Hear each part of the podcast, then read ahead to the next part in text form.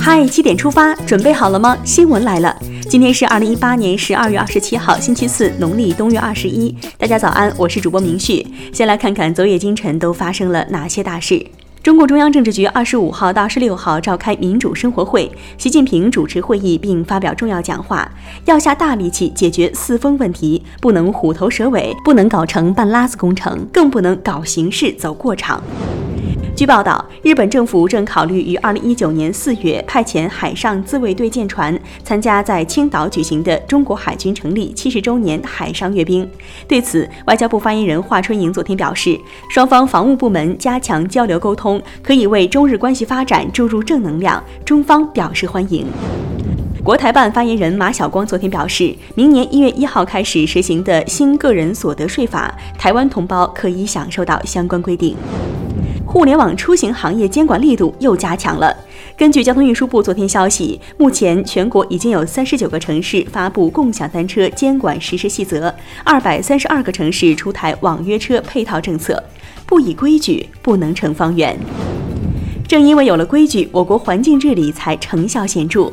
根据生态环境部消息，今年前十一个月，全国三百三十八个地级及以上城市平均优良天数比例为百分之八十一点六，白云悠悠，蓝天依旧，青山绿水一片锦绣。风景大好，元旦怎么能不出游呢？文化和旅游部近日下发通知，要求做好二零一九年元旦春节文化和旅游假日市场工作，依法严厉打击各类违法行为，整治不合理低价等乱象。出游莫上当，黑车黑店没保障。电话那头推销的包治百病的保健品也没有保障。市场监管总局近日发布公告，电话营销保健食品不得明示或暗示能治病。消费者发现违规营销行为的，可以拨打幺二三幺五进行投诉。要记住一点啊，保健品不能替代药品。昨天上午，山东省泰安市中级人民法院公开宣判中国中化集团公司原党组成员、总经理蔡希友受贿案，对被告人蔡希友以受贿罪判处有期徒刑十二年，并处罚金人民币三百万元。下面关注总台独家内容：我和我的祖国一刻也不能分割，无论我走到哪里，都留出一首赞歌。每当这熟悉的旋律响起，每位中国人心中都会涌动着豪情。中央广播电视总台央视网推出《我和我的祖国》主题 MV，进入央广新闻微信公众号，找到今天的嗨七点出发，一起比心中国。接下来关注一组国内资讯。昨天上午九点三十四分，北京交通大学一实验室发生爆炸。经过核实，该校市政环境工程系学生在实验室进行垃圾渗滤液污水处理科研实验时，实验现场发生爆炸。事故造成三名参与实验的学生死亡，事故原因正在调查。三名学生的死亡令人惋惜，而这名女子的死亡却让人无奈。二十五号晚上，上海曹杨路地铁站，一女子在列车进站时翻越安全门，夹在列车与屏蔽门之间。幺二零急救人员到达时，该乘客已经死亡。谨记教训，莫用生命挑战规则。相比之下，这名女子就很幸运了。近日，重庆奉节一年轻女子跳江，因她身穿羽绒服的浮力并没有马上下沉，民警及时赶到将女子救起。请勿模仿，羽绒服不能替代救生衣。没钱过年的这下可发愁了。近日，大连一男子因年底没挣到钱，竟偷走邻居家六十多条咸鱼，打算带回家过年。最后，该男子被警方处以行政拘留十五日，罚款一千元。年该过还得过，底线可不能不守。明年是猪年，但是我国的土猪正面临着灭绝的风险，因为长得肥、长得慢，中国的猪肉市场正慢慢被外来的商品猪占领。据了解，中国土猪一共有九十个地方品种，其中四十二个被列入国家级保护品种名单。情况最危急的时候，四川的成华猪只剩下了五六十头，比大熊猫都稀少，连猪都可能灭绝，你还有什么理由不努力呢？注意了，拒收人民币构成违法。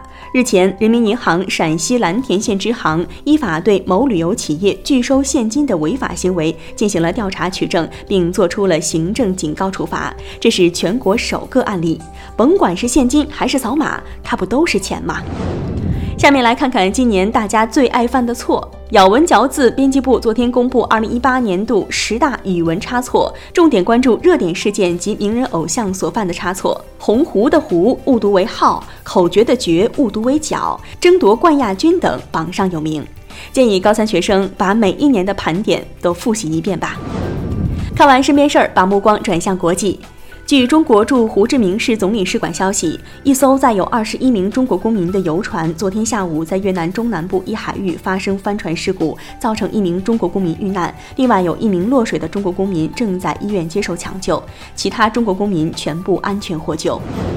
俄罗斯海军总司令科罗廖夫昨天说，北约继续在俄边境附近部署战略精准武器，这对二零一九年俄军方发展计划产生影响，俄方将对此作出应对。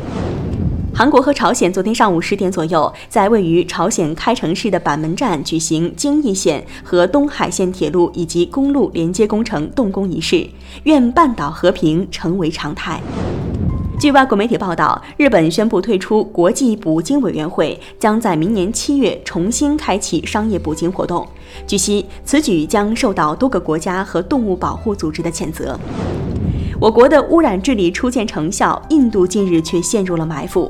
近日，印度首都新德里遭遇到今年以来最严重的雾霾，空气污染指数连连爆表，当地政府部门已经将预警级别由严重上调到紧急。接下来是今天的每日一席话：周虽旧邦，其命维新。二零一八年十二月十八号，庆祝改革开放四十周年大会在北京人民大会堂隆重举行。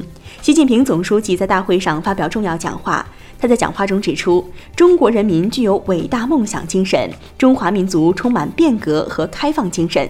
几千年前，中华民族的先民们就秉持“周虽旧邦，其命维新”的精神，开启了缔造中华文明的伟大实践。周虽旧邦，其命维新，出自《诗经·大雅·文王》，意思是说，周虽然是一个古老的邦国，但它的使命在于不断革新。最后进入到今天的每日话题：八十一岁老人去世，遗产只有一屋保健品，商家承诺活到一百岁奖励一百万。近日，上海柴女士八十一岁的父亲去世，遗产竟然只有满满一房间的各类保健品，许多都没有拆封，并且已经过期了。商家承诺购买该产品，只要活到一百岁就能够获得一百万元的奖励。不止柴女士，很多网友都表示，父母上了岁数就喜欢买各类保健品，而且不听子女劝告。保健品公司也想尽办法在老人身上做文章。你见过类似的事情发生吗？如果是你的父母，你会怎么做呢？欢迎留言分享。好了，今天的七点出发就到这里，更多精彩内容请关注央广新闻微信公众号，咱们明天再见。